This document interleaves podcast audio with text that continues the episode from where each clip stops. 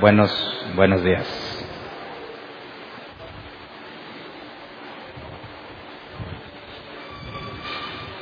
Hoy nos regresamos a Corintios.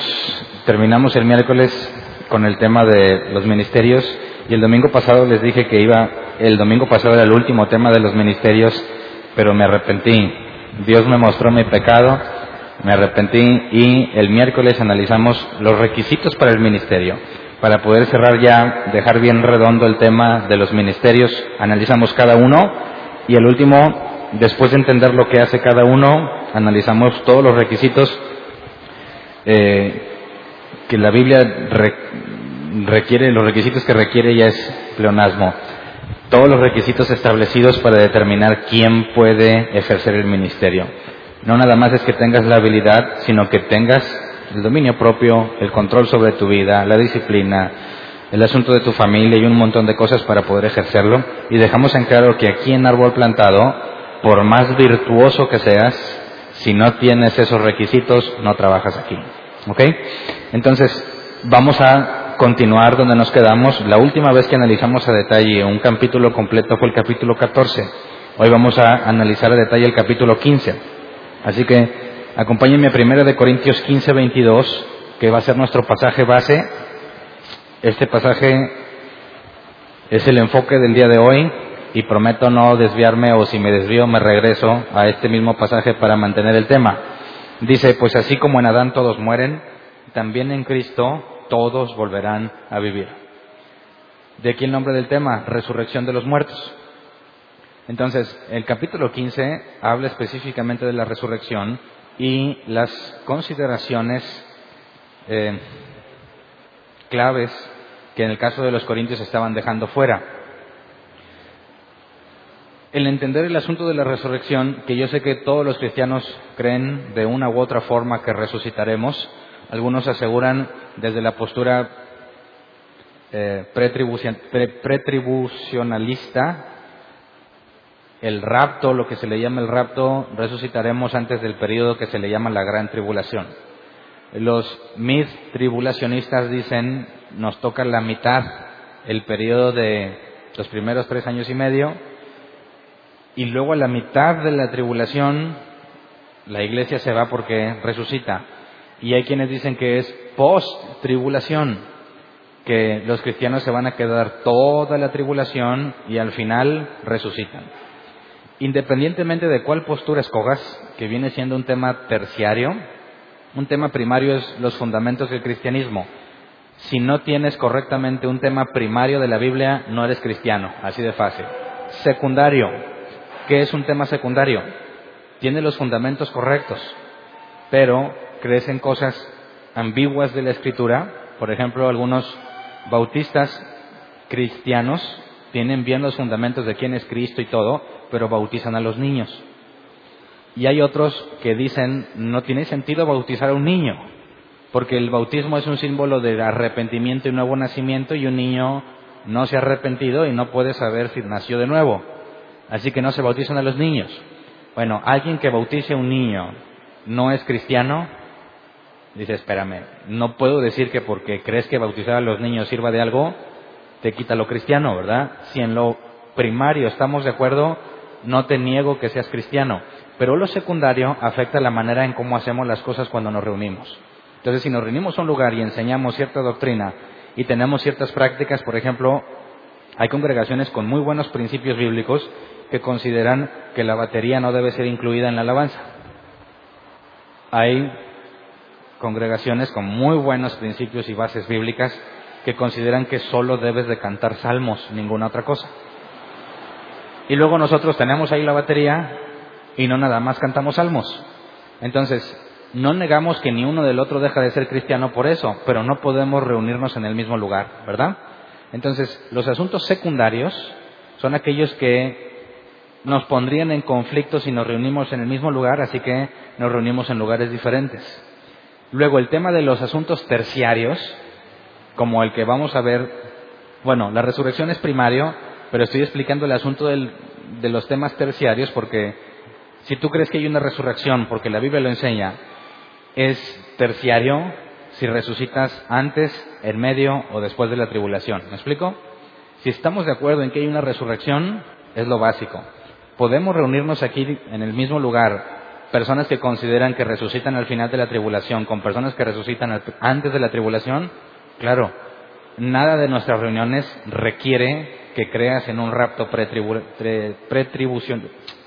Ando peleado con esa palabra. Pretribución, no. Pretribulacional, ya. Pretribulacional.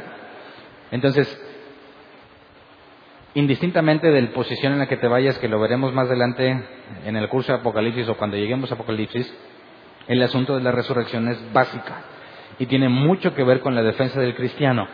Tenemos que saber defender la resurrección no nada más desde el punto de vista bíblico, sino de todas las implicaciones que conlleva.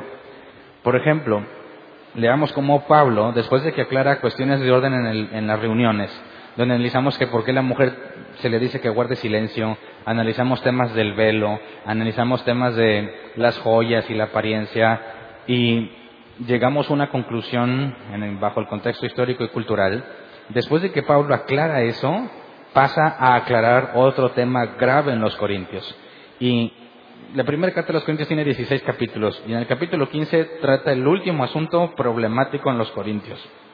Si has estado con nosotros toda la carta o si la has leído, sabes que tenían bastantes problemas los Corintios, pero bastantes. Estaban bien mal, pero Pablo nunca los trató como no creyentes. ¿Me explico? ¿Por qué? Porque él estuvo tanta paciencia y los regañaba porque todos eran nuevos, ¿verdad? Era una iglesia que tenía poco de estar establecida, los ancianos tenían poco de estar trabajando, así que requerían mucha corrección. Pero Pablo más adelante vamos a ver que aconseja a Tito y a Timoteo que reprenda duramente a los que enseñan otras cosas. Entonces, la reprensión dura es para aquellos que debiendo ser maduros no lo son. La paciencia es para aquellos nuevos que van aprendiendo y que obviamente pueden cometer muchos horrores, horrores y errores en sus conclusiones bíblicas. Entonces, hoy no voy a reprender a nadie y voy a asumir que todos están buscando genuinamente y que quizás somos primerizos en este tema. Pero eh, tenemos que entrar a profundidad. Así que vamos a Primera de Corintios 12, porque Pablo empieza, o en este pasaje particular, Pablo va al punto de la doctrina que algunos de los corintios en la iglesia de Corintio enseñaban. Dice, nueva versión internacional, ahora bien, si se predica que Cristo ha sido levantado entre los muertos, ¿cómo dicen algunos de ustedes que no hay resurrección? Ese es el punto de todo el capítulo 15. Pablo se entera que algunos dicen que no hay resurrección, pero están en la iglesia de Corinto, ¿verdad? Creen en Jesús, se esfuerzan por hacer las cosas que han recibido del Evangelio que les predicaron, pero enseñan que no hay resurrección. Entonces Pablo dice, ¿cómo dicen algunos de ustedes que no hay resurrección? Y es una pregunta retórica, ¿verdad? Él no está preguntando ni está pidiendo que le expliquen, dame todas las razones, sino que es como sarcasmo, como analizar el punto extremo de si se predica que Cristo resucitó, ¿cómo es que no hay resurrección? Es completamente inconsistente, ¿verdad? Y eh, hay muchos cristianos que enseñan cosas inconsistentes en la escritura.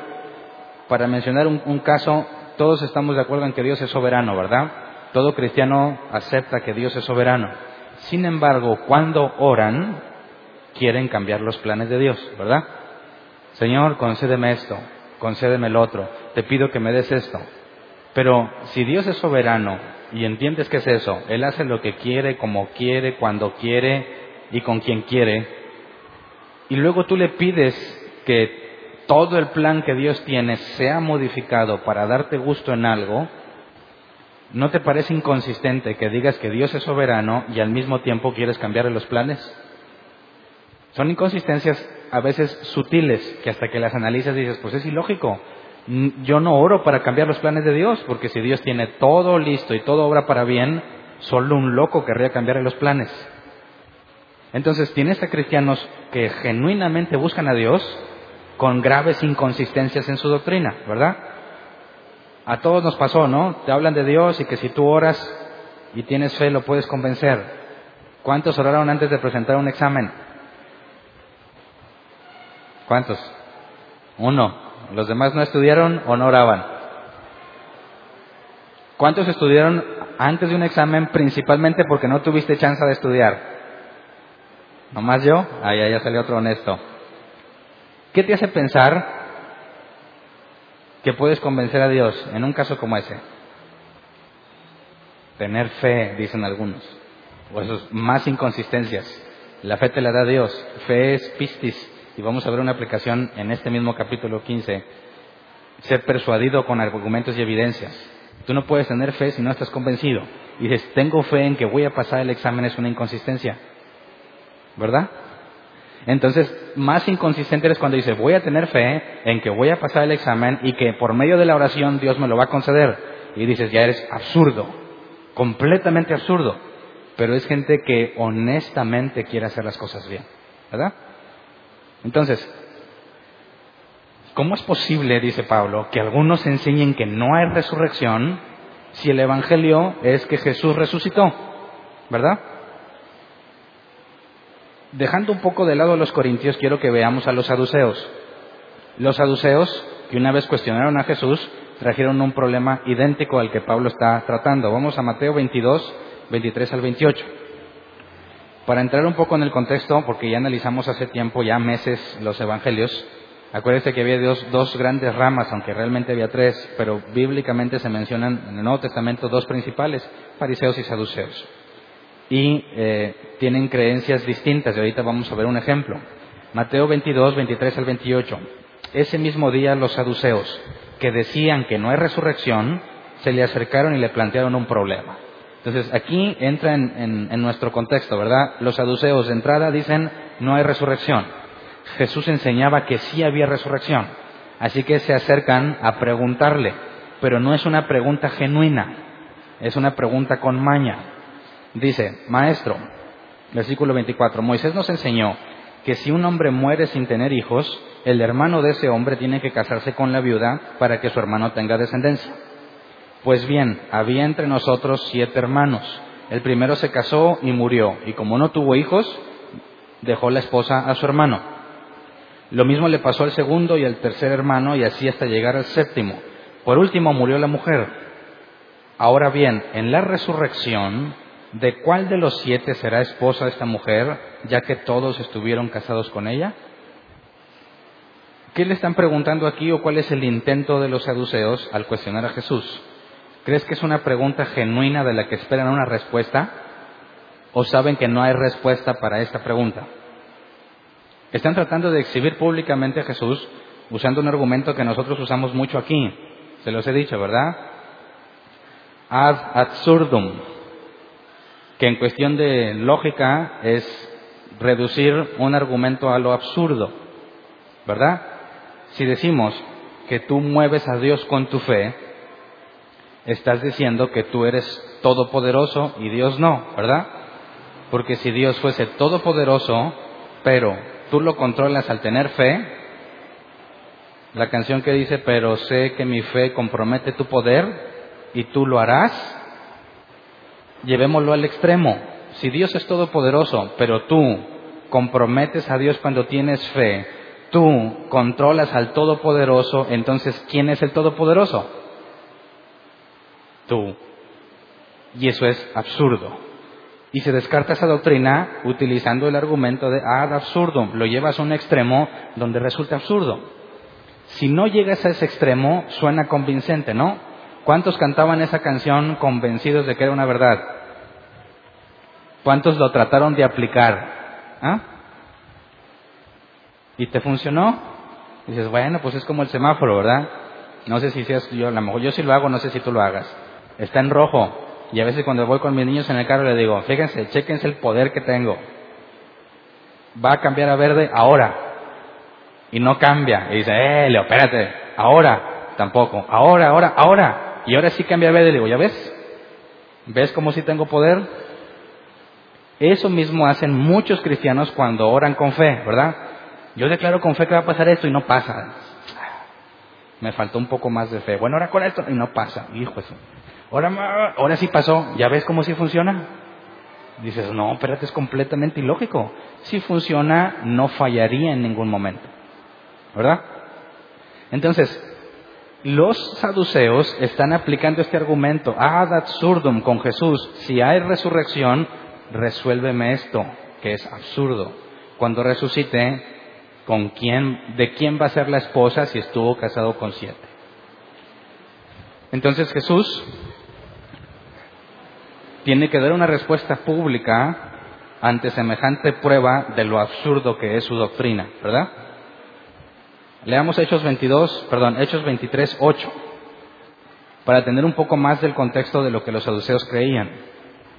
Hay más referencias históricas, y ahorita les menciono algo registrado por Flavio Josefo, historiador judío, pero por lo pronto vamos a ver Hechos, perdón, Hechos 23, 8. Los saduceos sostienen que no hay resurrección, ni ángeles, ni espíritus. Los fariseos, en cambio, reconocen todo esto. Así que nos da información sobre los dos bandos. Los fariseos dicen que sí hay algo además de lo material, ¿verdad? Los saduceos dicen que todo lo que hay es material. Esta idea de los saduceos es la misma que los ateos de nuestro tiempo, o cualquier, cualquier persona que se diga ateo. Hoy está un poco más profundizado ese término y se le llama materialismo. ¿Alguien lo había escuchado? A ver, levante la mano el que nunca había escuchado el término materialismo. Dos. Todos los demás ya lo conocen entonces. Entonces ténganme paciencia que para esos dos lo voy a explicar brevemente.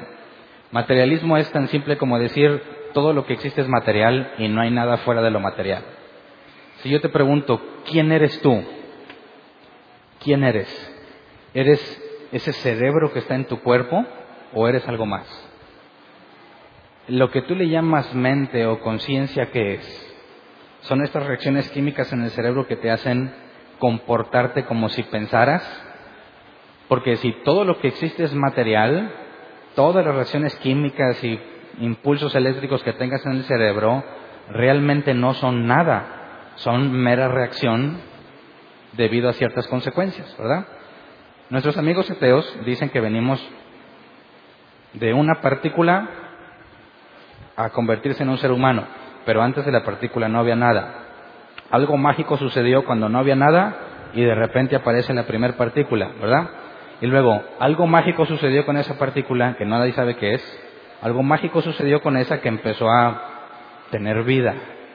Y luego algo mágico pasó con esa primer vida en el planeta que empezó a modificarse y se hizo cada vez más compleja. Y luego algo mágico pasó. Cada cosa que digo mágico es porque ellos no tienen explicación, ¿verdad? Algo mágico pasó que se empezó a unir con otras y se hizo más compleja. Y después de mucha más magia, aquí estamos, ¿verdad? Entonces, cuando tú dices que piensas algo, ¿realmente eso lo pensaste tú o es la mera consecuencia de todas las reacciones químicas que suceden en tu organismo? ¿Qué tiene que ver con la resurrección? Que tú le preguntas a un ateo o le preguntas a un saduceo, ¿quién eres tú? Y él te va a decir, yo soy este cerebro. ¿Qué pasa cuando el cerebro se muere? yo dejo de existir, ¿verdad? Así de simple, lo mismo que los ateos. Si tú matas a un cerebro, aunque el cuerpo esté con vida, esa persona deja de existir. ¿Cuál es la postura teísta, contrario al ateo? Que yo no soy un cerebro, yo soy algo que usa este cerebro para interactuar con este mundo. Entonces, entre fariseos y saduceos hay un problema similar, ¿verdad?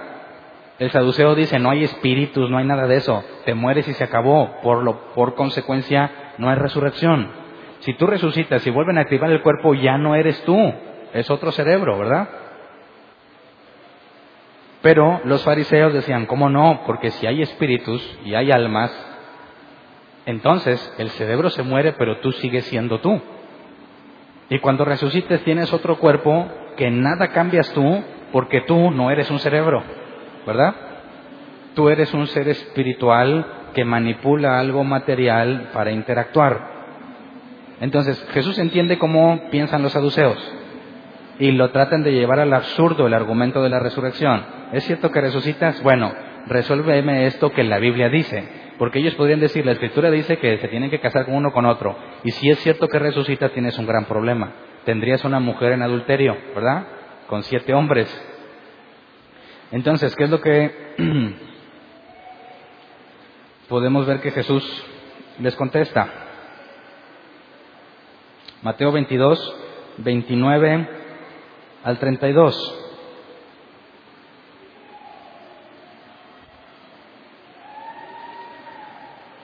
Mateo 22, 29 al 32.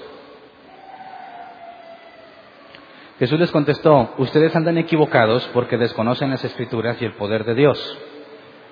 En la resurrección, las personas no se casarán ni serán dadas en casamiento, sino que serán como los ángeles que están en el cielo. Pero en cuanto a la resurrección de los muertos, ¿no han leído lo que Dios le dijo a ustedes? Yo soy el Dios de Abraham, el Dios de Isaac y el Dios de Jacob.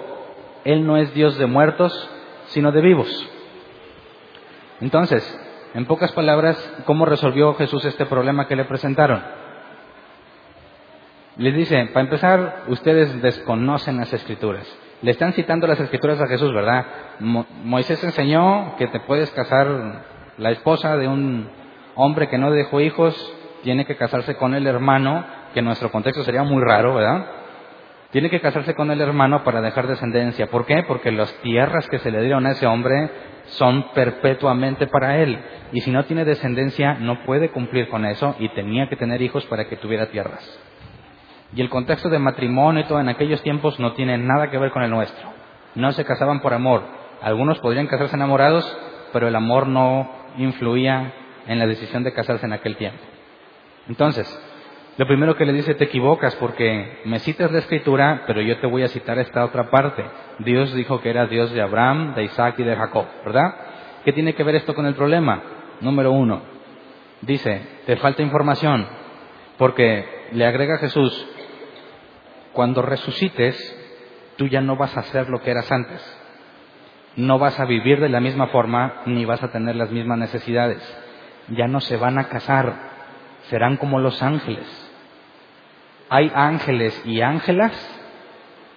No, son seres asexuales. No tienen género masculino o femenino porque son espíritu. No se reproducen entre ellos. Los géneros sexuales entre nosotros son necesarios por la reproducción, pero ellos no se reproducen. Así que Jesús le dice, tu argumento no es válido porque te falta una opción. No consideraste que cuando resucites vas a ser completamente diferente. Así que tu idea de con quién se va a casar es absurda. El absurdo eres tú, ¿verdad? No la enseñanza de Jesús.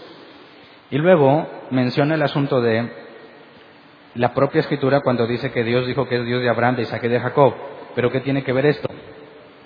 ¿Qué tiene que ver esta mención de Abraham, Isaac y Jacob con el punto de los saduceos? Cuando Dios dijo, yo soy el Dios de Abraham, de Isaac y de Jacob, se lo decía a personas en un tiempo en el que estos tres ya se habían muerto, ¿verdad? Hace mucho. Cuando Dios decía, soy el Dios de Abraham, de Isaac y de Jacob, hace referencia a personas que murieron. Y luego Jesús dice, Dios no es Dios de muertos. Entonces, ¿cuál es la conclusión? Abraham, Isaac y Jacob siguen existiendo a pesar de que murieron. Sí. Por consecuencia, hay algo más que lo material. ¿Me explico? Tú no eres un cerebro, Eres un ser espiritual que interactúa en este mundo usando el cerebro. ¿Me explico? Entonces Jesús no nada más le aclara el asunto de la resurrección, sino que destruye su doctrina, ¿verdad? Si realmente desapareces cuando te mueres, Dios no diría, soy el Dios de Abraham, de Isaac y de Jacob. Diría, fui el Dios de Abraham, de Isaac y de Jacob. Pero Dios habla en presente, soy el Dios de ellos, por consecuencia siguen existiendo, siguen existiendo. Después nos metemos al asunto de dónde están, ¿verdad? Que no es tema de hoy, pero siguen existiendo. Entonces, cuando se nos cuestiona a nosotros, o tú crees que hay un Dios, ¿verdad? Y que va a haber un día de juicio, ¿verdad? El ateo dice, no existe un Dios, por consecuencia, no hay día de juicio. Nosotros tenemos el mandato que tenemos que hacer las obras que el Espíritu Santo nos lleva a hacer, ¿verdad? La Biblia dice, si tú dices que amas a Dios, pero no obedeces sus mandamientos, eres un mentiroso. Entonces el creyente genuino se esfuerza por hacer las cosas bien y el Espíritu Santo lo guía a hacer las cosas bien. Pero si no hay resurrección, ¿para qué sirve eso? Si no hay un día en que vas a ser recompensado o castigado, ¿para qué me esfuerzo? ¿Verdad? ¿Qué sentido tiene que yo le eche ganas en leer las escrituras y todo si no hay resurrección? Imagínate el caso de Hitler. Todos saben quién es Hitler, ¿verdad? ¿A, ¿A cuántas personas mató? No nada más entre los judíos. Miles y miles de personas. ¿Hicieron justicia en su caso? No. Dicen que los historiadores aseguran que se suicidó y otros tienen rastros de él que vivió en Argentina, ¿verdad? Así que no pueden saber si realmente se suicidó o no. ¿Algún día se le va a hacer justicia? ¿Algún día Hitler pagará por lo que hizo? Si eres ateo, materialista o como los saduceos, no existe nada fuera de lo material, Hitler se salió con la suya y nadie le hizo pagar. Si creemos que hay un Dios, por consecuencia, hay algo que trasciende lo material, un día va a haber justicia. Y si Hitler se escapó y vivió en su retiro cómodamente en Argentina, la escritura dice que todos serán juzgados según las obras en el libro de la vida. Los que estén en el libro de la vida tienen obras malas y obras buenas, pero gracias a Jesús son declarados justos, ¿verdad? Los que no estén en el libro de la vida se van a abrir otros libros y se te van a juzgar según lo que esté en ese libro. Y ya Jesús no tiene nada que ver ahí. Así que ahí estará Hitler, ¿verdad? A menos que si realmente se retiró y en algún lado Dios lo transformó, es otra historia. Y ya hablaremos de ese asunto más adelante. Pero habrá justicia. Pero entonces, tienes que tomarte una conclusión, seas creyente o no. ¿Hay algo fuera del cuerpo, fuera de lo material, o lo material es todo lo que existe? Cuando Pablo trata el asunto de los corintios que enseñan, fíjate lo absurdo, ¿verdad? Estamos en la iglesia, creemos que hay un Dios, pero no hay resurrección. ¿Entiendes el problema? Te están diciendo, sí, creo en un Dios que no es material, pero lo material es lo único que existe. Te estás contradiciendo. Entonces, ¿cómo es posible que haya cristianos así? Si realmente no hay resurrección, entonces el evangelio que se te predicó es falso. Y Quisiera que viéramos cómo Pablo empieza a tocar este punto. Primero de Corintios 12, 15, 1 de Corintios 15, 12 al 14. Dice, ahora bien, si se predica que Cristo ha sido levantado de entre los muertos, ¿cómo dicen algunos de ustedes que no hay resurrección? Si no hay resurrección, entonces ni siquiera Cristo ha resucitado. Y si Cristo no ha resucitado, nuestra predicación no sirve para nada como tampoco la fe de ustedes. Entonces, Pablo empieza a ver toda la, influencia y lo destructivo que es una idea aparentemente inocente, que si lo aplicaras en los cristianos de nuestros tiempos, ¿qué te dicen? Oye, aquí dice que sí hay. No, pues para mí no hay. Pero no peleemos, amémonos, ¿verdad? Tú, para ti no hay, para mí sí hay, no importa. Lo importante es que nos amemos. Vamos a ver qué hace Pablo con esa idea. Pablo da el mensaje a través de lo que vamos a leer de que lo importante es que nos amemos. O Pablo dice que antes que el amor está la verdad. Empieza a decir, como le leímos, si tú dices eso, estás diciendo que entonces el evangelio que se te predicó es falso. ¿Qué es lo que se le predicó? Primero de Corintios 15, 1 al 8. Dice, ahora hermanos, quiero recordarles el evangelio que les prediqué el mismo que recibieron y en el cual se mantienen firmes. Mediante este Evangelio son salvos si se aferran a la palabra que les prediqué. De otro modo, habrán creído en vano. Ándale, este es bien interesante. ¿Qué pasa si tú crees en un Evangelio que no es el que predicaron ellos? No te salvas. Es en vano. Puedes estar bien seguro sí, yo creo este Evangelio, pero si no es el que se le predicó a la gente en los primeros tiempos, por medio de Jesús, por medio de los apóstoles, entonces no sirve de nada que creas en eso. Así que, ¿qué crees que es más importante? ¿Que decidamos cuál es una interpretación correcta en la Biblia o que nos amemos? ¿Mm?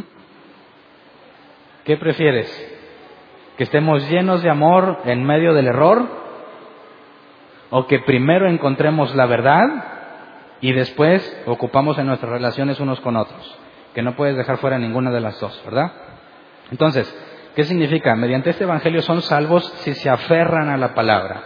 En el original, quisiera que viéramos para entender qué significa mm, que se aferren. La palabra aferran es el griego katekó, que se traduce como mantenerse firme, contener algo, retener algo o aferrarse a algo. Entonces, ¿qué es lo que enseña la Biblia en cuanto al Evangelio? Necesito aferrarme con todas mis fuerzas a eso y no desviarme para nada. Si me desvío del Evangelio predicado en las Escrituras, es en vano lo que yo haga. No hay salvación en otro Evangelio, solo en el auténtico Evangelio de Jesús. Y luego dice que si no hacemos eso, habremos creído en vano. Y la palabra creído es pisteuo, que viene de pistis, que es la definición de fe. Pisteuo es la conjugación de ese verbo creer, confiar, estar convencido. Entonces, hay personas que están bien convencidas en el Evangelio que les predicaron y no son salvas. ¿Por qué? Porque el Evangelio que les predicaron no es bíblico. ¿Cierto? ¿Quién de aquí estaba bien seguro en el Evangelio de la prosperidad? ¿Quién de aquí pactó con Dios con diez mil, quince mil, veinte mil, cien por ciento convencido de que Dios te iba a dar más? ¿Mm? ¿Quién te enseñó ese evangelio? ¿De dónde lo sacaron? ¿De las escrituras? No. Así que toda esa certeza que tenías, ¿de qué te sirve? De nada. ¿Me explico? Entonces, ¿podemos tomarnos a la ligera lo que enseñas?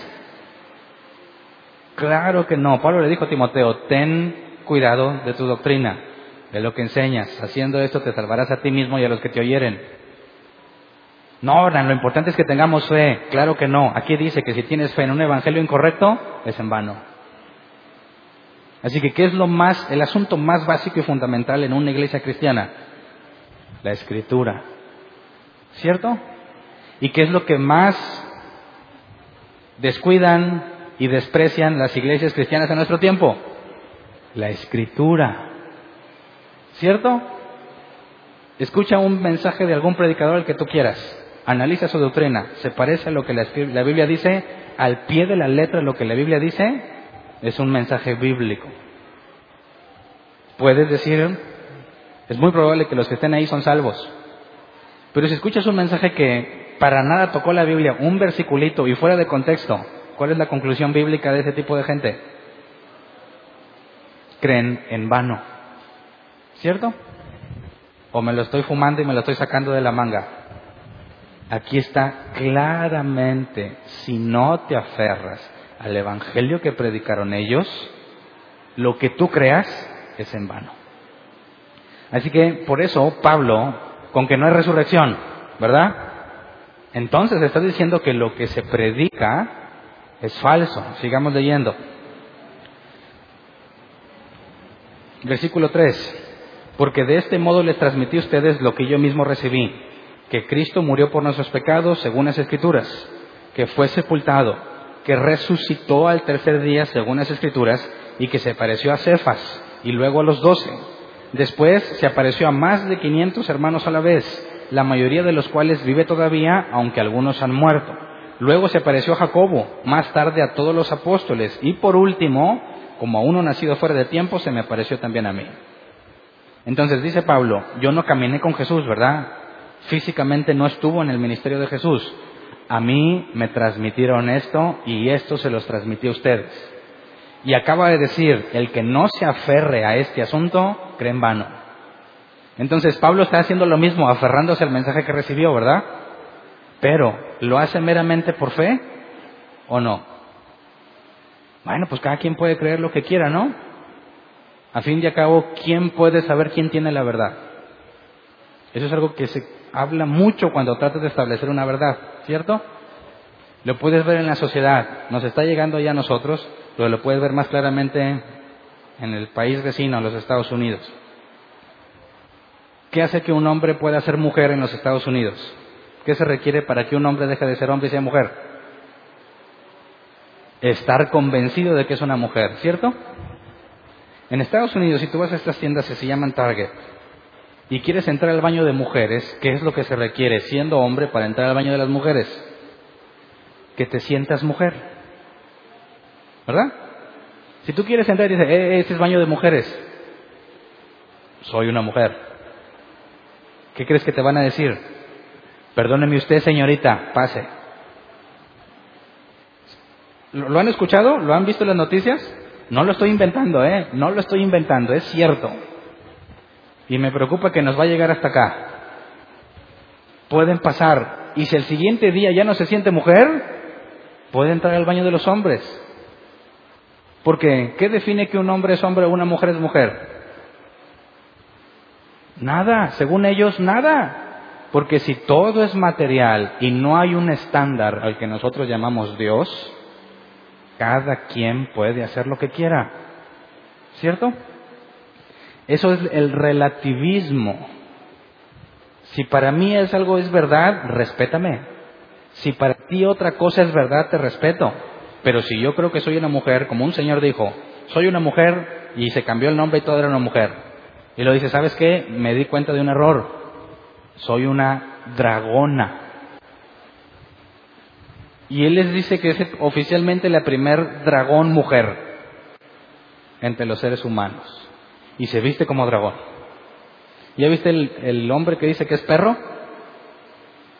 100% convencido que es un perro y de raza dálmata y se viste con un traje de perro dálmata y lo sacan a pasear y demanda que en los restaurantes donde no pueden entrar las mascotas, que sí lo dejen pasar a él porque las mascotas tienen derechos y él es una de ellas. La mujer que se cree gato, ¿ya la vieron? Asegura que es un gato y que habla con los gatos y le entrevistaron. A ver, ¿qué dijo ese, el gato? ¿Qué dijo? Ah, pues dice que está muy a gusto estar aquí. Demuéstrale que no. Demuéstrale que no. Y hay muchos cristianos que dicen lo mismo, ¿verdad? Papa chamarrada barra caracatá. Dios dice así, traigan todos mil pesos a la ofrenda.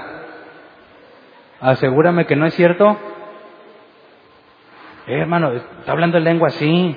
¿Y quién las interpreta? Pues yo. ¿Cómo le demuestras que está equivocado? ¿Ah? ¿Te das cuenta de lo grave que es el relativismo? Lo grave es que, es que cada quien puede pensar lo que quiere.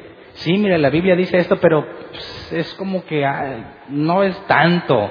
Lo importante es que tú te sientas bien, que estés feliz, porque Dios quiere verte feliz y prosperado en todas las cosas, que tengas salud, así como prospera tu alma. ¿Lo has escuchado? Pablo dice, esto es muy grave, estás negando el Evangelio. Y si te desvías de ese Evangelio, entonces no eres salvo. Y tiene que hacer una corrección basado en un estándar de verdad, que para los creyentes ese estándar es Dios. Y lo que Dios dice es bueno, es malo, y no porque lo diga, sino porque es lo que Él es, es su naturaleza. Si Dios dice que Jesús dijo, la Escritura dice, en el principio varón y hembra los creó. Bueno, para un creyente puede haber un hombre que se siente mujer. No, hay dos sopas, hombre o mujer. Demuéstramelo. ¿Cómo le demostramos? Que nada más puede haber esas dos cosas. ¿Alguien sabe? Cromosomas en el ADN, XX y XY. Eso es lo que define quién es un hombre y quién es una mujer. Y por más seguro que te sientas, tus cromosomas no cambian. Y gracias a Dios ya hay un grupo de médicos que se está levantando para tener una definición de qué es un hombre y qué es una mujer y no dejarle la idea a cada loco que quiere ser lo que quiera. ¿Verdad? Entonces, como creyente, tú puedes decir, no, pues mira, pues yo creo en Dios, pero la Biblia, pues, ah, pues cada quien la interpreta como quiera. Todo se vale. No es tan grave, o sea, no seas estricto, no seas religioso y legalista. Mucha letra mata. ¿Verdad? ¿Te das cuenta de la enorme contradicción de asegurar que creen un Dios que les he predicado según las escrituras y al mismo tiempo negar que Él es el estándar de todas las cosas? No tiene sentido, pero hay muchos que están bien convencidos.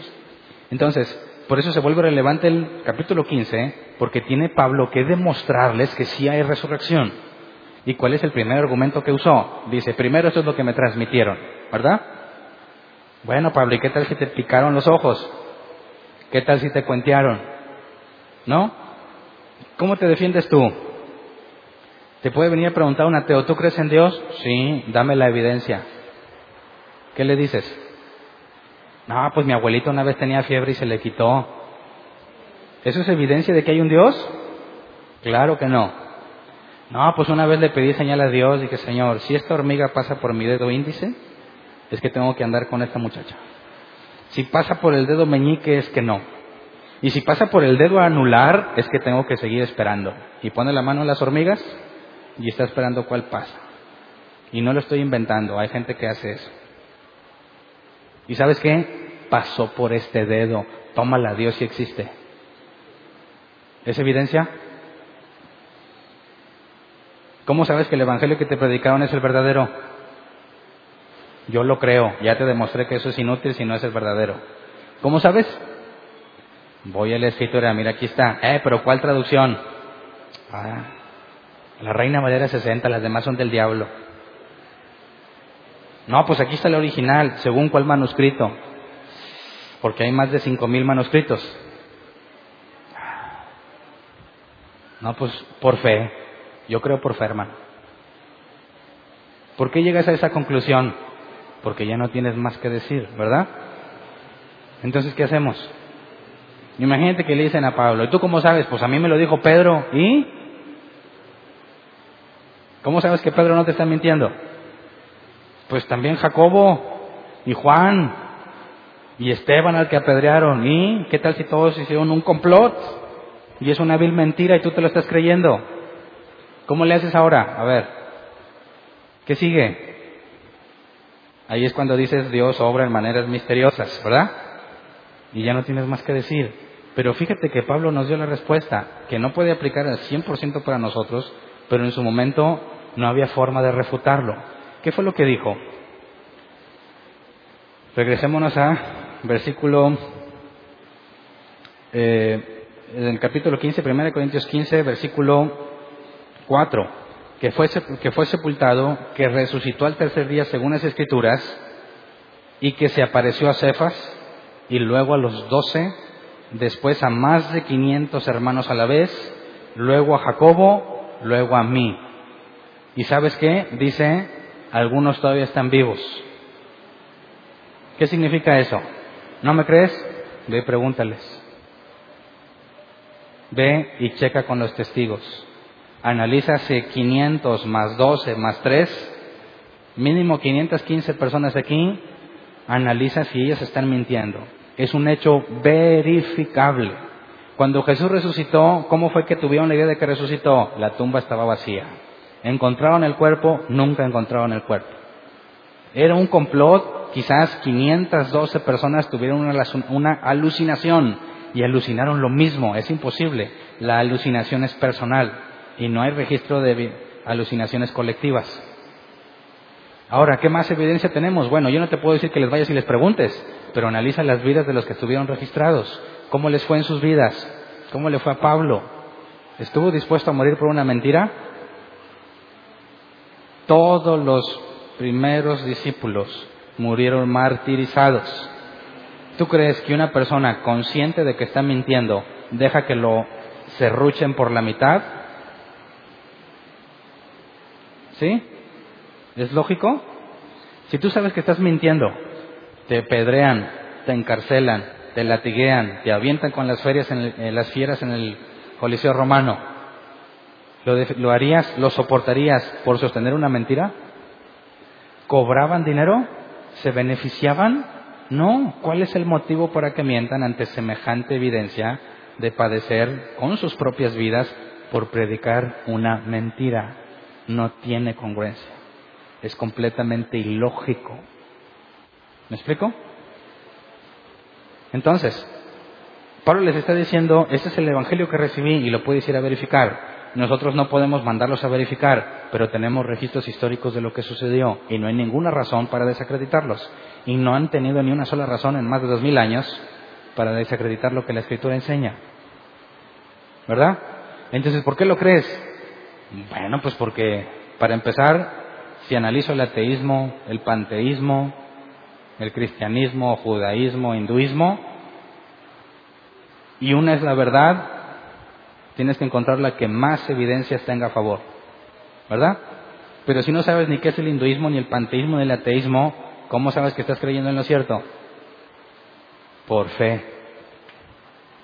Qué grave error, ¿no crees? Qué grave error.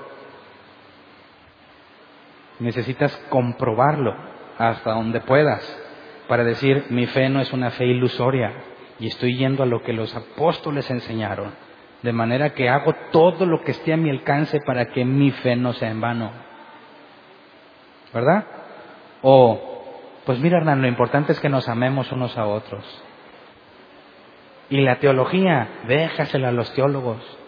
Hay ellos que se hayan garras y que se dividan y se peleen. Nosotros nos amamos. Qué inconsistencia, qué absurdo. Qué absurdo y qué forma de negar las escrituras que enseñan claramente lo opuesto. Así que empieza a dar más evidencias. Dice, 1 Corintios 15, 15 al 19. Si es cierto que no hay resurrección, entonces el Evangelio que recibieron es mentira. Y luego dice, aún más, resultaríamos falsos testigos de Dios por haber testificado que Dios resucitó a Cristo, lo cual no habría sucedido si en verdad los muertos no resucitan. Porque si los muertos no resucitan, tampoco Cristo ha resucitado. Y si Cristo no ha resucitado, la fe de ustedes es ilusoria y todavía están en sus pecados. En este caso, también están perdidos los que murieron en Cristo.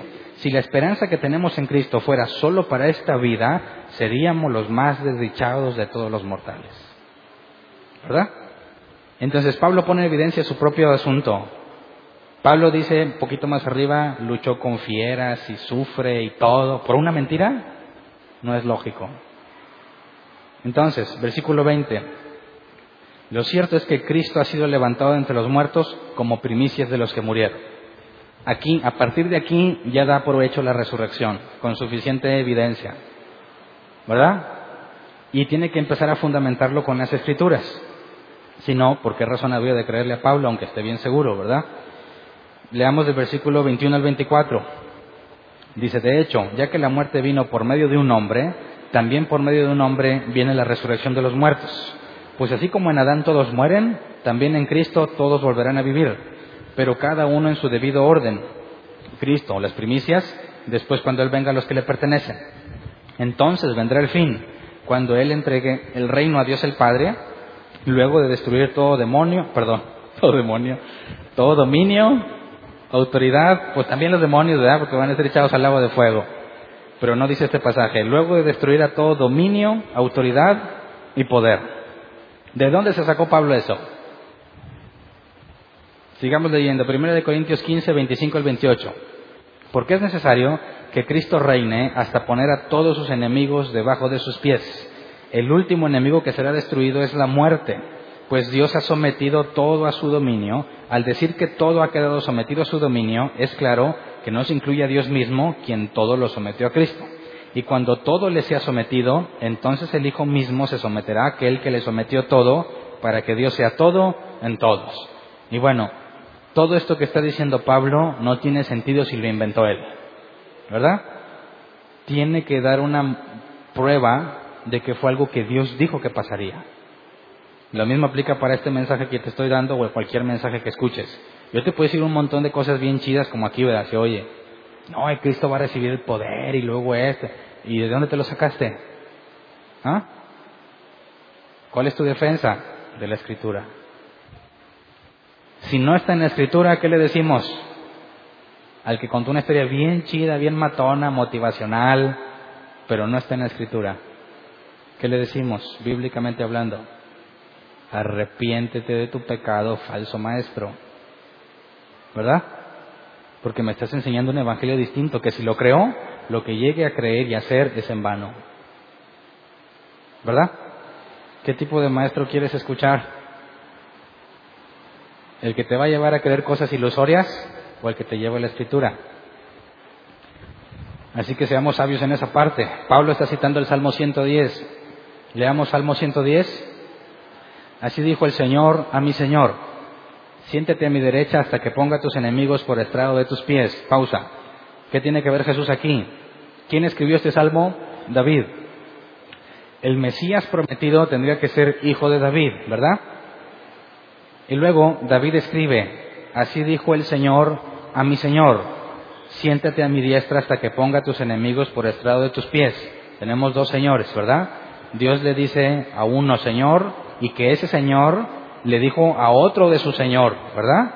David está diciendo que tiene dos señores, aunque la Biblia asegura que solo hay un Señor, creador de todas las cosas. ¿De quién está hablando David? Versículo 2, que el Señor extienda desde Sión el poder de tu cetro. Domina tú en medio de tus enemigos. Tus tropas estarán dispuestas el día de la batalla, ordenadas en santa majestad. De las entrañas de la aurora recibirás el rocío de tu juventud. El Señor ha jurado y no cambiará de parecer. Tú eres sacerdote para siempre según el orden de Melquisedec. El Señor está a tu mano derecha, aplastará a los reyes en el día de su ira. Juzgará a las naciones y amontonará cadáveres, aplastará cabezas en toda la tierra, beberá de un arroyo junto al camino y por lo tanto cobrará nuevas fuerzas. ¿De quién está hablando este pasaje? Del rey que Dios pondría sobre todas las cosas, ¿verdad? ¿Quién es ese rey? El tip que nos da es que el Señor le dijo a mi Señor, David reconoce a dos señores, y el que va a recibir el reino es el Mesías y tiene que ser hijo de David. ¿Por qué Dios le llama a su hijo Señor? Porque Jesús no nada más era humano, también era Dios. Y es al mismo tiempo hijo de David y superior a David. ¿Por qué le atribuye esto a Jesús? Porque Jesús es el Mesías, hijo de David, pero superior a David. ¿Verdad? Entonces, siéntate a mi derecha. Fíjate, el Señor le dice a Jesús, siéntate a mi derecha hasta que ponga a tus enemigos por estrado de tus pies, ¿verdad? ¿A la derecha de quién? Del Padre. Ok. ¿Qué es lo que dijo Pablo? Porque es necesario que Jesús se siente a la derecha del Padre hasta que ponga a sus enemigos por estrado de sus pies. Está citando este pasaje, ¿verdad? Entonces, tenía que llegar el momento en que Jesús tenía que ascender y Pablo dijo, si ascendió, primero tuvo que bajar, ¿verdad? Jesús bajó, ascendió, se sentó a la diestra, hasta que pase qué? Hasta que todos sus enemigos sean sometidos. Regresémonos a lo que dijo Pablo. Versículo 28 en 1 Corintios, perdón, versículo 25 1 Corintios 15, porque es necesario que Cristo reine, que Cristo reine, perdón, hasta poner a todos sus enemigos debajo de sus pies. Entonces está aplicando la escritura. El último enemigo que será destruido es la muerte pues Dios ha sometido todo a su dominio, al decir todo, que todo ha quedado sometido a su dominio, es claro que no se incluye a Dios mismo, quien todo lo sometió a Cristo. Y cuando todo le sea sometido, entonces el Hijo mismo se someterá a aquel que le sometió todo, para que Dios sea todo en todos. Es decir, Dios le dio todo a Jesús, ¿verdad? Dominio sobre todo, pero no dominio sobre el Padre. ¿Por qué? Porque son el mismo, ¿verdad? Entonces, cuando todo enemigo sea sometido, Jesús le va a decir al Padre, ten todo el reino. De manera que todo, Dios sigue siempre siendo el dueño de todo, ¿verdad? Ok. Y luego, vamos a Salmos 848.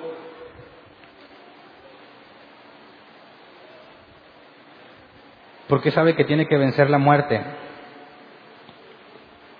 Porque nos dijo que el último enemigo que se vencería es la muerte, ¿verdad? Él tiene que tener una base para la muerte. Salmo 8, 4 al 8.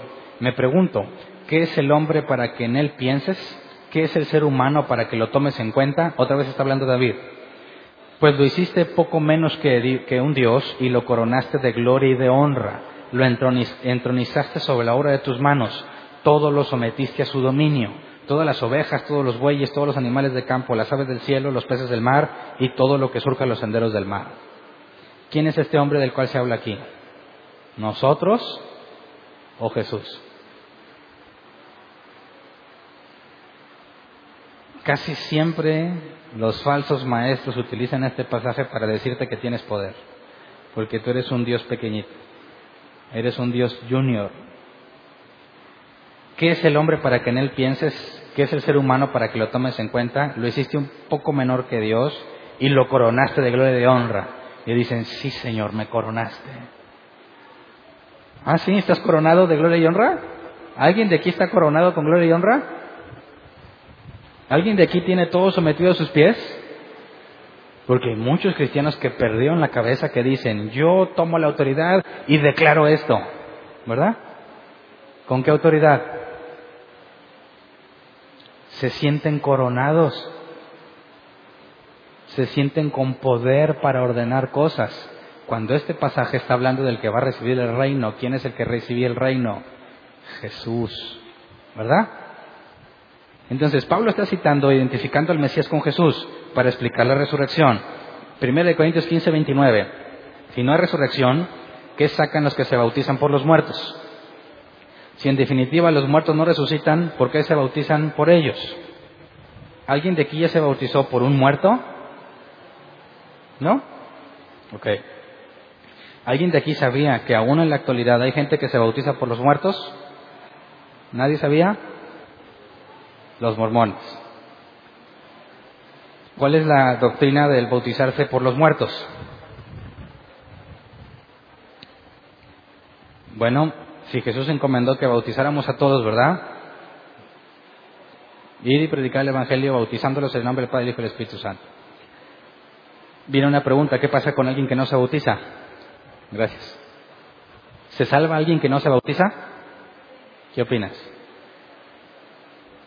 Tenemos un caso bíblico de alguien que no se bautizó y que Jesús aseguró que se salvaría, el ladrón en la cruz. Así que no me bautizo para salvación, ¿verdad? Pero nuestros amigos mormones y nuestros amigos católicos aseguran que sí. Entonces, ¿qué pasa si tengo a mi abuelito que nunca creyó, pero yo quiero que se salve? ¿Qué puedo hacer por él? Dicen los mormones, pues me bautizo por él. Pero no nomás es así, porque aseguran que el espíritu del muerto viene al cuerpo de la persona que se va a bautizar y que ya no es esa persona, sino que es el muerto. Y cuando se bautiza, efectivamente el muerto se está bautizando de manera que tiene acceso a la salvación. ¿De dónde lo sacaron? ¿Quién sabe? Pero no viene en la escritura. ¿Les crees? ¿Sabes qué? Yo no creo creer cosas que no estén reflejadas aquí, porque lo más probable es que mi fe vaya a ser en vano. ¿Verdad? Nuestros amigos católicos piensan que si no te bautizas te pierdes. Sí. ¿Por qué bautizan a los niños? Para que se salven. ¿Verdad? Tienes a tu hijo recién nacido, pues yo no quiero que se vaya al infierno, bautízalo. No corras el riesgo, ¿qué tal si avanzas y se te muere? ¿Ah? Y nunca lo bautizaste. No, pues qué riesgo. No, pues bautízalo de una vez y lo bautizan. Y bueno, fuera de tema, pero me han preguntado, ¿puedo ir a ser el padrino de bautizo de mi ahijao? ¿Irías? A decir, sí, aquí estoy yo deteniendo al niño para que le echen la agüita, pues para que no, no se vaya a quedar sin su salvación. ¿Qué es lo que tú crees? ¿Mm? Es congruente, es congruente que yo diga, sí, mira, yo te detengo al niño para que no pierda la salvación, cuando aseguras que tú eres bíblico? ¿Cuál es el mensaje que estás dando? Un mensaje absurdo. Una cosa es que me inviten al pori, ¿verdad? Y no hay nada que prohíba que yo vaya al pori. Otra cosa es que yo detengo al niño para que le echen el agua, ¿verdad? ¿Me explico? Entonces, Pablo está haciendo énfasis en la escritura y luego saca el tema, ¿qué onda con los que se bautizan por los muertos? Entonces, ¿Pablo está hablando de que es válido bautizarse por los muertos? O no, si tú me dices, pues sí, porque él dice, pues ¿de qué sirve que se bauticen por los muertos si los muertos no resucitan? Bueno, para empezar, ¿para qué querrías bautizar a un muerto, verdad? Por eso la primera pregunta es, ¿necesitas bautizarte para salvarte? Si ya respondimos que no, entonces ¿para qué te quieres bautizar por un muerto? No tiene sentido. Es válido que construyamos una doctrina a partir de este pasaje, de manera que dice, pues yo bautizo a, mi tío que se murió. ¿Cómo le hiciste? Pues le dije, tío, ven. Y luego ya el tío dijo, ah, ¿qué onda? Ah, sí, me bautizo, vámonos. Muchas gracias, sobrino. Y se va. Ah, ¿qué ganaste? Si no es para salvación, ¿qué ganaste? Pues lo más que puede decir, pues una experiencia muy bonita, ¿verdad? Suponiendo que es cierto. Entonces, cuando Pablo saca este asunto, no está diciendo que sirva de algo bautizarse por los muertos, ¿verdad? ¿Qué está diciendo? leámoslo para decirlo tal cual y no ponerle de mi cosecha. Si no hay resurrección, ¿qué sacan los que se bautizan por los muertos? ¿Quiénes eran los que decían que no hay resurrección? Los corintios, ¿verdad? Entonces, ¿a quién le está reprochando que algunos se bautizan por los muertos? ¿Quiénes son esos algunos? Pues los propios corintios, ¿verdad?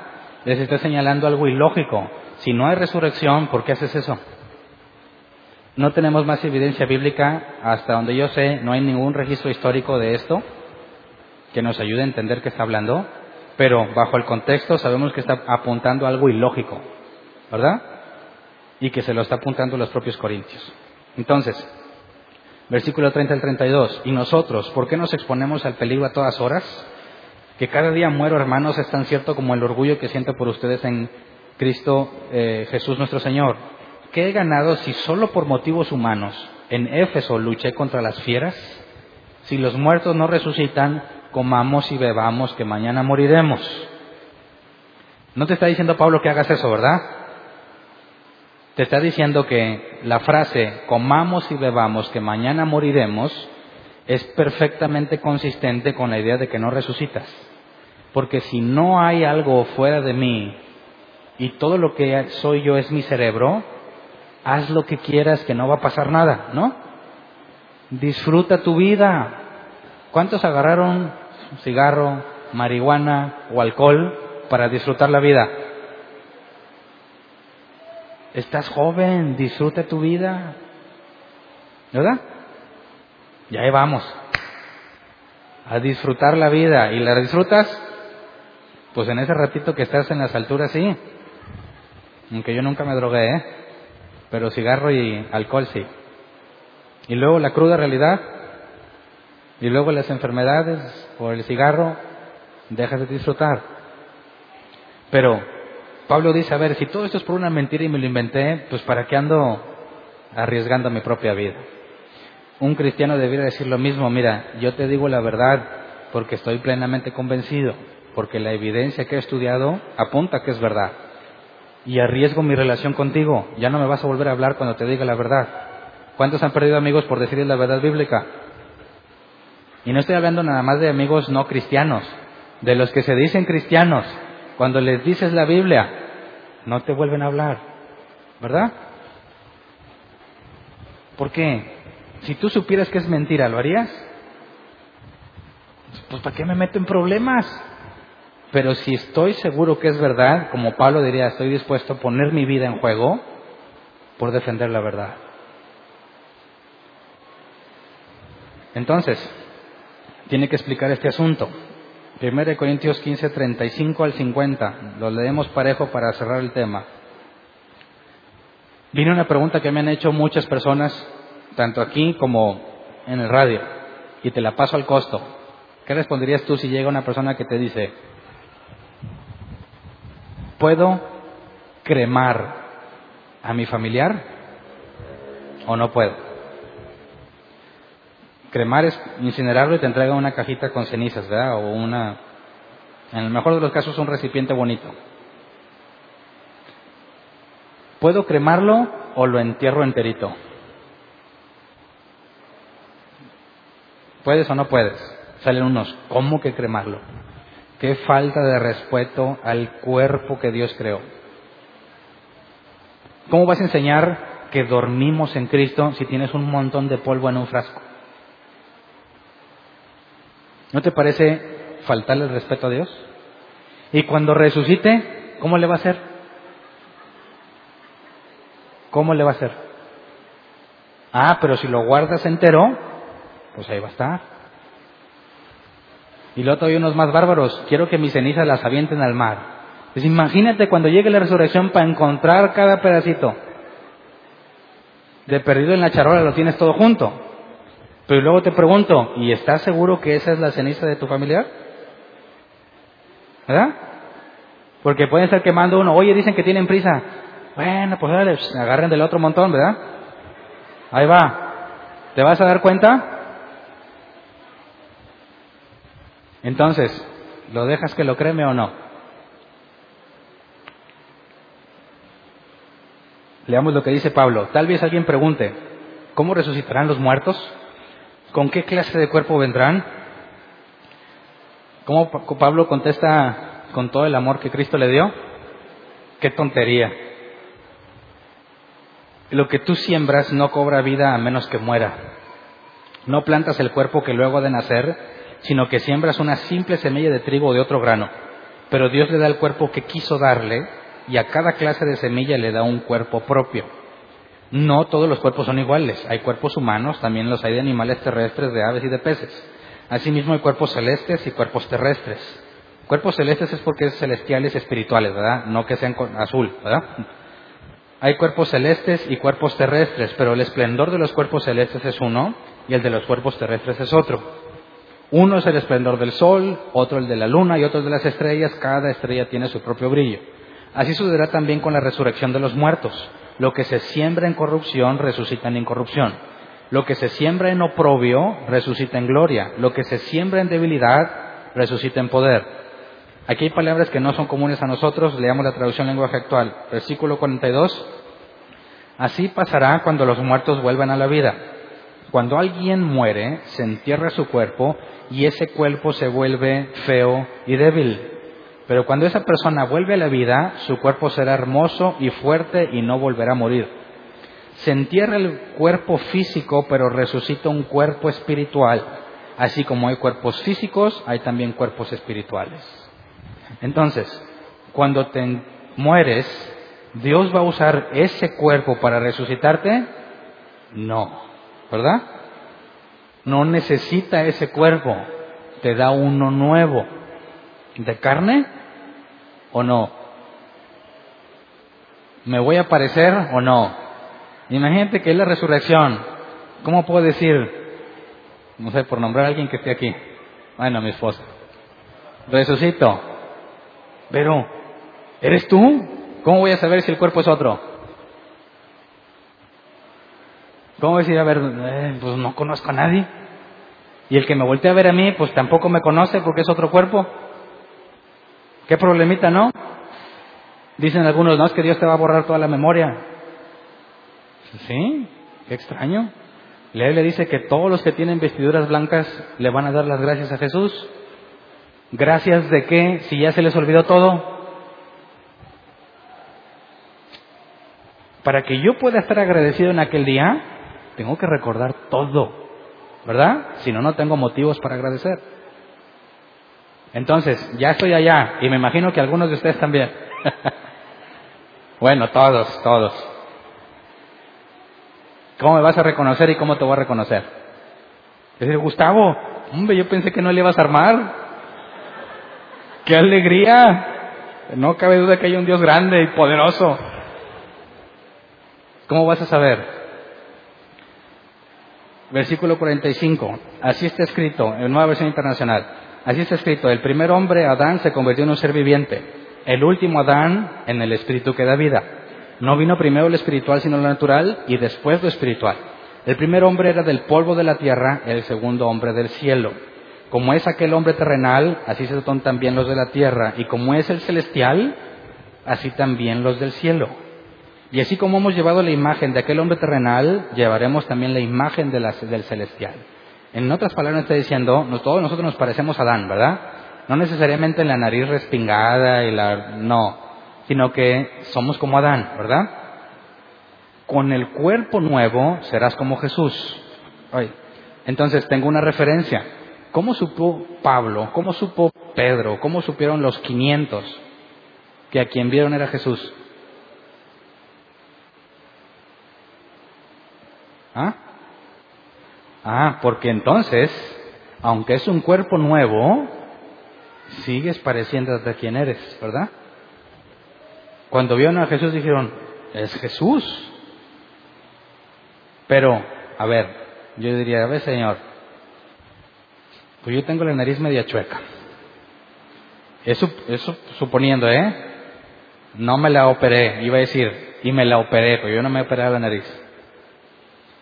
Imagínate que alguien que se operó la nariz porque no le gusta su nariz, resucita y dice otra vez esta nariz. ¿Sí? A ese nivel de detalle, en la que se acaba de hacer una liposucción,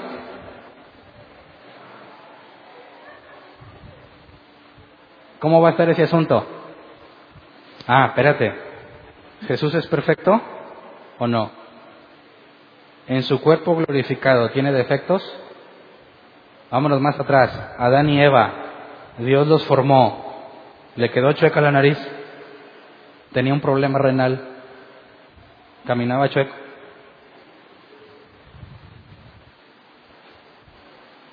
nos vamos a regresar a una hechura de Dios perfecta, sin defectos. Así que me vas a ver al mejor Hernán que puedas ver.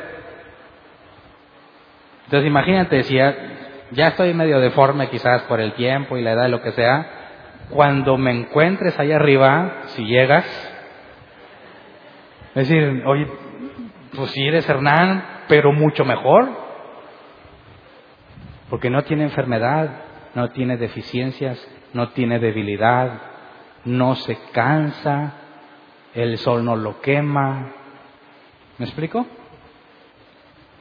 Pero nos tenemos que reconocer, nos vamos a ver, decir, yo sé que eres tú, kilos menos, con la ceja de adeveras,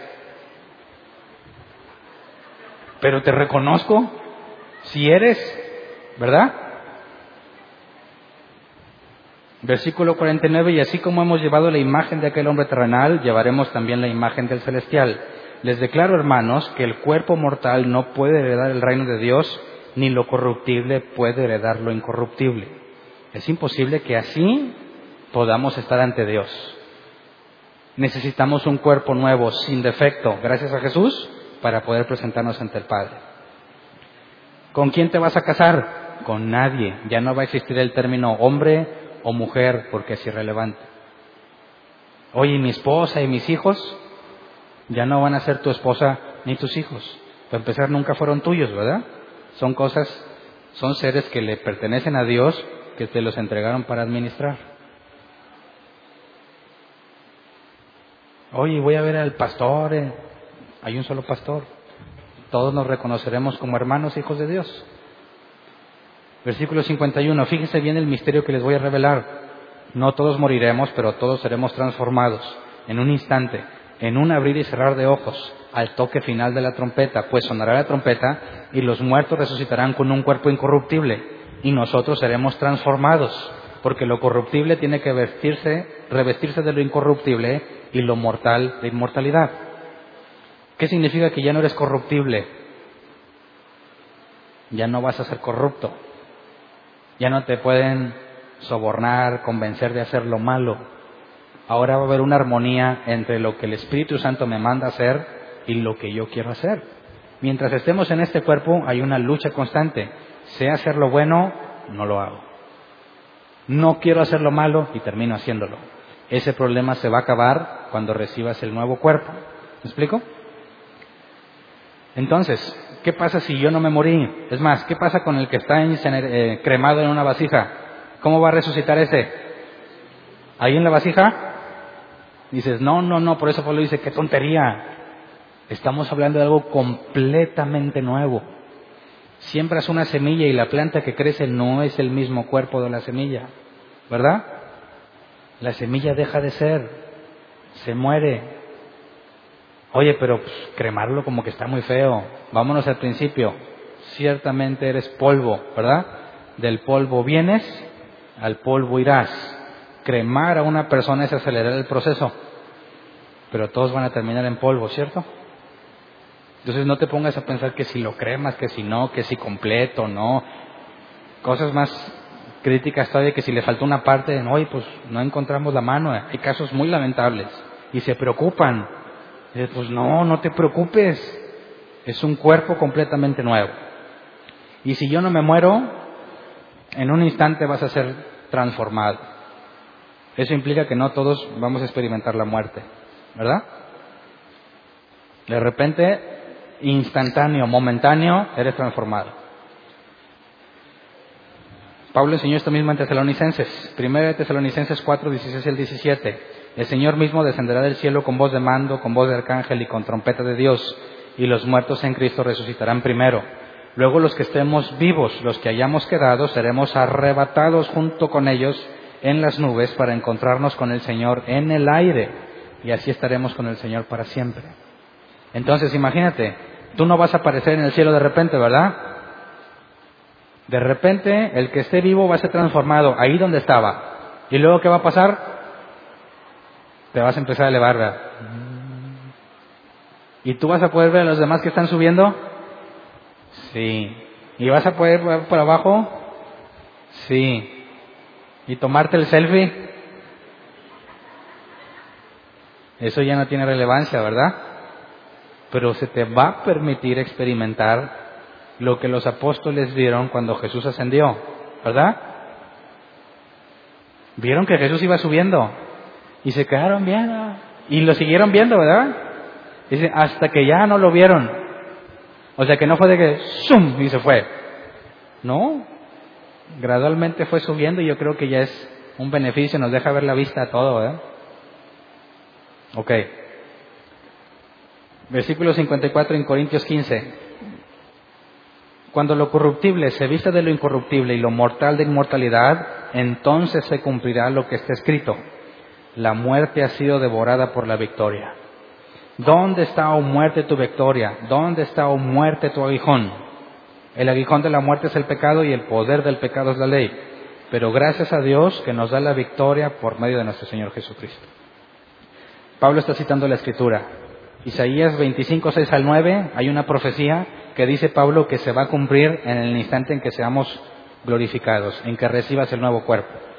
Isaías 25, 6 al 9. Sobre este monte el Señor Todopoderoso preparará para todos los pueblos un banquete de manjares especiales, un banquete de vinos añejos, de manjares especiales y de selectos vinos añejos. Pausa. ¿Tienes un cuerpo espiritual? Sí. ¿Vas a requerir comer? ¿Sí o no? Y a ver, ¿para qué querría comer un cuerpo espiritual? ¿Para vivir? ¿O no? Adán y Eva, antes de que la muerte entrara al mundo, ¿comían? Sí. ¿Para qué comían? ¿Para no morirse? No, porque la muerte todavía no entraba al mundo. ¿Para qué comían? ¿Mm? Celebrará una mesa, un banquete para todos, con manjares y vinos selectos. Aquí un religioso diría, hermano, el vino es pecado. Es malo tomar vino. De sacra pues alguien que le avise a Dios porque se va a organizar un fiestón y va a poner vinos selectos y añejos ¿Estarás pecando? Acuérdate que el vino no es pecado, embriagarse es pecado. Entonces fíjate como, no, el vino es pecado. ¿Qué está haciendo? Negando la escritura, ¿verdad? Ok, versículo 7. Sobre este monte rasgará el velo que cubre a todos los pueblos, el manto que envuelve a todas las naciones. Devorará la muerte para siempre. El Señor omnipotente enjugará las lágrimas de todo rostro y quitará de toda la tierra el oprobio de su pueblo. El Señor mismo lo ha dicho, en aquel día se dirá, sí, este es nuestro Dios, en Él confiamos y Él nos salvó. Este es el Señor, en Él hemos confiado, regocijémonos y alegrémonos en su salvación. Ahí está el asunto de la... No puedes haber perdido la memoria, ¿verdad? Te regocijas en lo que Jesús hizo contigo. Y luego, Oseas 13:14, habré de rescatarlos del poder del sepulcro, los redimiré de la muerte. ¿Dónde están, oh muerte, tus plagas? ¿Dónde está, oh sepulcro, tu destrucción? Vengan que no les tendré misericordia. Pablo citó eso, ¿verdad? Aquí hace referencia aquí. Si tú lees Oseas 13, es juicio de Dios sobre su pueblo. Dios está enojado con su pueblo y les dice que los va a enjuiciar. Y dice, ¿habré de rescatarlos del poder del sepulcro? ¿Los redimiré de la muerte? Y es una pregunta irónica. ¿Se merecen ustedes que haga esto? ¿Los rescataré del sepulcro?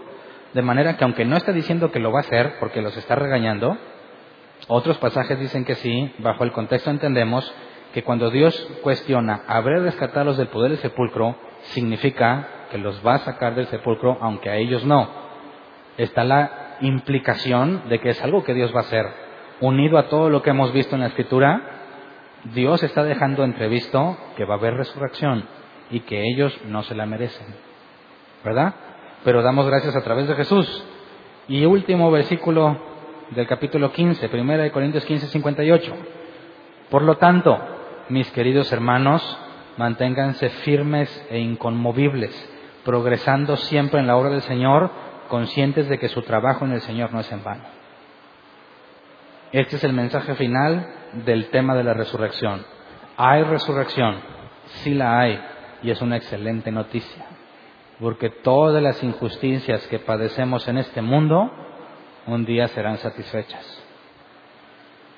Todo el esfuerzo que tú pongas por ser fiel a Dios, un día tendrá recompensa. Pero siempre y cuando te aferres al Evangelio bíblico. Si no, te vas a sentir defraudado. Llegará el día y Jesús dijo, en aquel día dirán, Señor, Señor, en tu nombre echamos fuera demonios, sanamos enfermos, resucitamos muertos. ¿Qué le están reclamando? Trabajé para ti. Hice lo que me dijiste. En tu nombre hubo poder. ¿Y qué le va a decir Jesús? Apartados de mí, hacedores de maldad. Nunca los conocí. ¿Cómo es que estaban tan convencidos que hasta tenían habilidades de Dios para hacer milagros y ese tipo de cosas? El problema no es que estuvieran convencidos, ¿verdad que no? ¿Cuál era el problema? Que no era el Evangelio bíblico. ¿Cómo sé eso? Les dice, apartados de mí, hacedores de maldad. El apóstol Juan dijo, si alguien dice que ama a Dios, pero no lo obedece, es un mentiroso. ¿Verdad? Todo evangelio que no confronta el pecado, sino que dice, ¿estás sirviéndole a Dios? Con eso. es un ministerio grande, un ministerio con poder. Pero nunca te confronta tu pecado, corres el riesgo de que este día llegue a tu vida. Señor, pues yo era líder de jóvenes, yo gané un campamento, un congreso que hubo mucha unción. Cuando predicaba caía oro, muelas nuevas, polvo de diamante como los caballeros del zodiaco. ¿Todo eso no cuenta? No, nunca nos conocimos. Nunca conociste quién era yo. Apártate de mí, hacedor de maldad.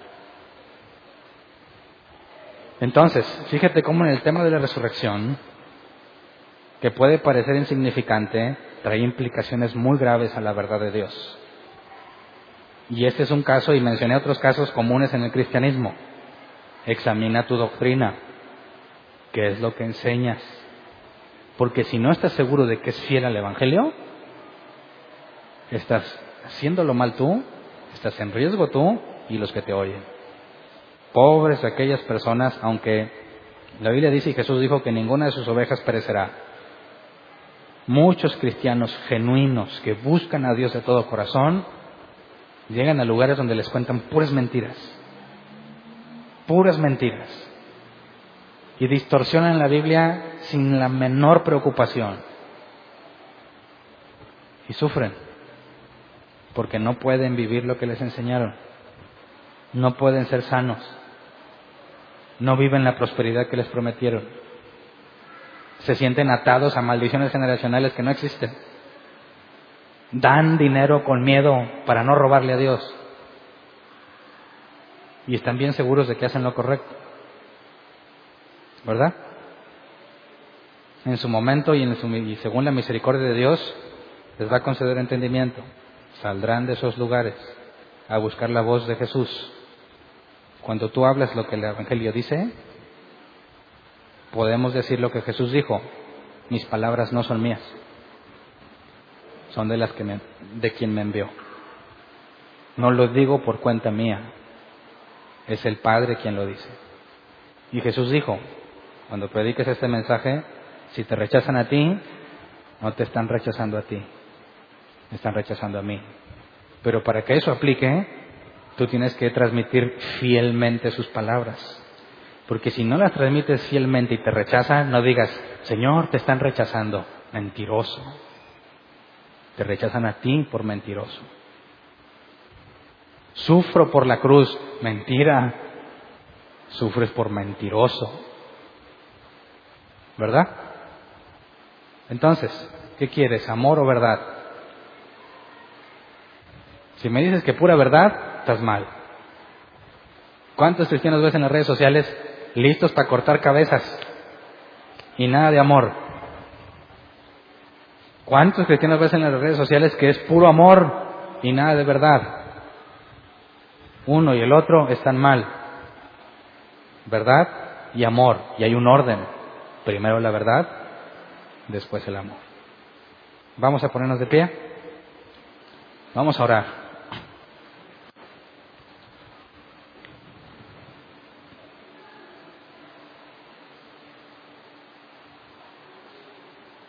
Yo sé que todos los que estamos aquí en algún momento u otro, Dios nos va a dar la oportunidad de hablar lo que hemos entendido, ¿verdad? Tienes que tener mucho cuidado en lo que enseñas, pero no al grado de tener miedo. De que, oye, tú eres cristiano. No, hombre, ni quiero decir, porque luego, ¿qué tal si les digo una mentira? No es así, ¿eh? No es ese, no puedes vivir así. Les decimos lo que entendemos y de lo que tenemos certeza y de lo que no sabemos qué podemos hacer. ¿Qué pasa si alguien me pregunta algo que no sé? ¿Qué hago? Muchos dicen, pues mejor no digo nada. Porque luego me preguntan algo que no sé, ¿y qué tal si les digo una mentira? Eso está mal. Es muy grave que pienses así. La respuesta es muy simple. Yo les hablo de lo que sé, de lo que puedo demostrar. Y cuando me pregunten algo que no sé, les voy a decir, no sé. Déjame investigar. Y asunto arreglado, ¿verdad? Monta el miedo. ¿Miedo a qué? ¿Nervio a qué? Pues si no sabes algo, ¿qué vas a decir? Pues la verdad, no sé. No sé, déjame investigar. Así que no quiero escuchar que alguien se frena por miedo a no saber algo. ¿Verdad? ¿Tú crees que yo sé todo? Claro que no. Entonces, ¿cómo? Ah, pues yo vengo y les digo de lo que sé. Si me pescas en algo, te voy a decir, no sé, va a decir, eh, vámonos de ahí entonces porque Hernán no sabe eso. Pues no sea así lógico. Lo investigamos, ¿verdad? ¿Puedes investigar tú las cosas cuando te las pregunten? Claro. ¿Eres un maestro chafo si no sabes? No. Entonces no hay que tener miedo. Pero cuando hables, no hables lo que tú crees. Pues mira, yo creo, yo creo, ¿eh? No, no, habla lo que la Biblia dice. Esto es lo que la Escritura dice. Oye, pero está medio revuelto. Sí, está bien revuelto, todavía no lo entiendo, pero eso es lo que dice. ¿Ok? Entonces pidamos a Dios eso. Así como Pablo tuvo que corregir la doctrina de que no hay resurrección por las implicaciones que hay, que Dios nos conceda dos cosas. Número uno, ser corregidos en el error. ¿Estás dispuesto a que se te corrija? Da vergüenza, ¿verdad? Pena. Se siente feo. Pero es lo mejor que te pueden dar, la corrección. Y segundo, que te permita corregir a otros. De nada me sirve que estés bien corregido si no transmites lo que sabes a otros. ¿Verdad? Pidamos estas dos cosas como ven. Vamos a orar, Señor. Primero, le pedimos perdón como siempre. Reconocemos y quizás no estamos muy conscientes, pero en algún momento dijimos algo que nosotros pensábamos sin tener la certeza de que era respaldado por la Escritura. Perdónanos por todas las veces que se nos fue la lengua con un montón de cosas que ni siquiera meditamos antes de decirlas. Perdónanos por si en algún momento hicimos tropezar a alguien que genuinamente te buscaba y yo de forma negligente le dije lo que yo creía en lugar de decir lo que la Escritura enseña. Perdóname por todos aquellos que pude haber hecho tropezar, por todos aquellos a quienes instruí de manera incorrecta porque fuimos negligentes. Te pido que nos perdones y que nos concedas ser corregidos en los errores. Tu palabra enseña claramente que tú disciplinas y corriges al que amas. Muéstranos tu amor en la disciplina y en la corrección. Si entre nosotros hay un Apolos que enseña con, con ganas, con esfuerzo, pero su doctrina no es correcta, envía a un Aquila y Priscila para que lo corrijan. Envíeme personas que me puedan corregir y me puedan instruir de manera correcta.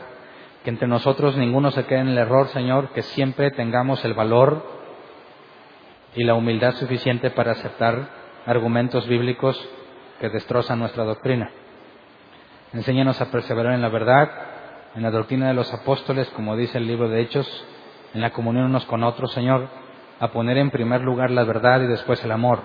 Si me odias por decirte la verdad, ni modo. Primero es la verdad y después el amor. Ayúdenos a soportar cuando nos hacen a un lado, cuando nos marginan, cuando nos ofenden, por decir la verdad. Pero si nos sentimos marginados, ofendidos y no dijimos la verdad, no nos dejes en el error. Enséñanos a cambiar para cada vez predicar con mayor fidelidad tu escritura. Y si te place, Señor, y si estamos preparados para hacerlo, permítenos corregir al que nos escucha. Permítenos corregir, según la oportunidad, a quien está errado en su doctrina bíblica. Permítenos ser usados para llevar corrección a aquellos que la están buscando.